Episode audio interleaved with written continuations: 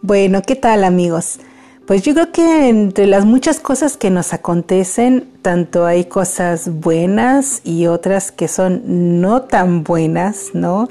Ay, ay, ay, por ahí hay unas cosas que, que son tan malas, pero no solamente por los incidentes cotidianos, ¿no? Eh, situaciones que, que se pueden arreglar pronto, pero ¿qué tal el hablar de aquellas cosas que que se quedaron tan grabadas en tu vida, que pasaron en tu infancia, en tu adolescencia, eh, que están pasando en tu juventud o pasaron en tu juventud o ahora en tu edad madura o en el tiempo de vejez.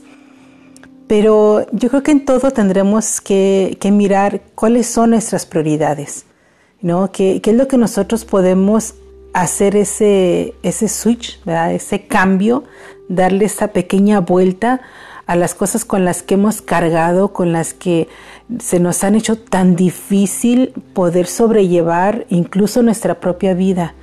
Em, yo leí en alguna ocasión em, algo que se me quedó muy grabado, ¿no? Que cuando algo malo nos, nos sucede, nosotros tenemos tres opciones, ¿no? tenemos tres tres puntos que podemos tomar alguno de ellos.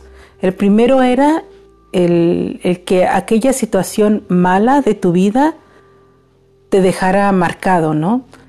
La segunda era dejar que te destruya, dejarte destruir por aquella situación.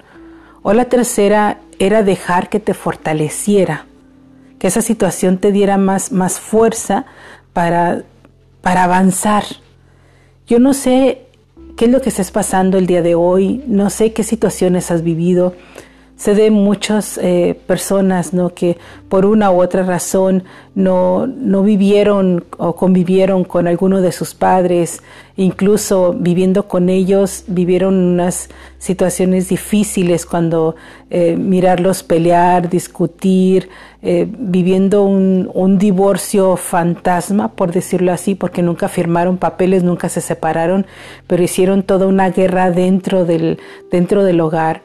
Hubo las, las situaciones en que te pudiste sentir menospreciado porque valor, sentiste que valoraron más a tu hermana, a tu hermano mayor o al más pequeño y sentiste toda la carga sobre tus hombros, a que tú tenías que ser responsable de los demás, no sé, ¿no? Quizás fue el alcoholismo de, de tu papá, fue, fue el olvido de tu mamá.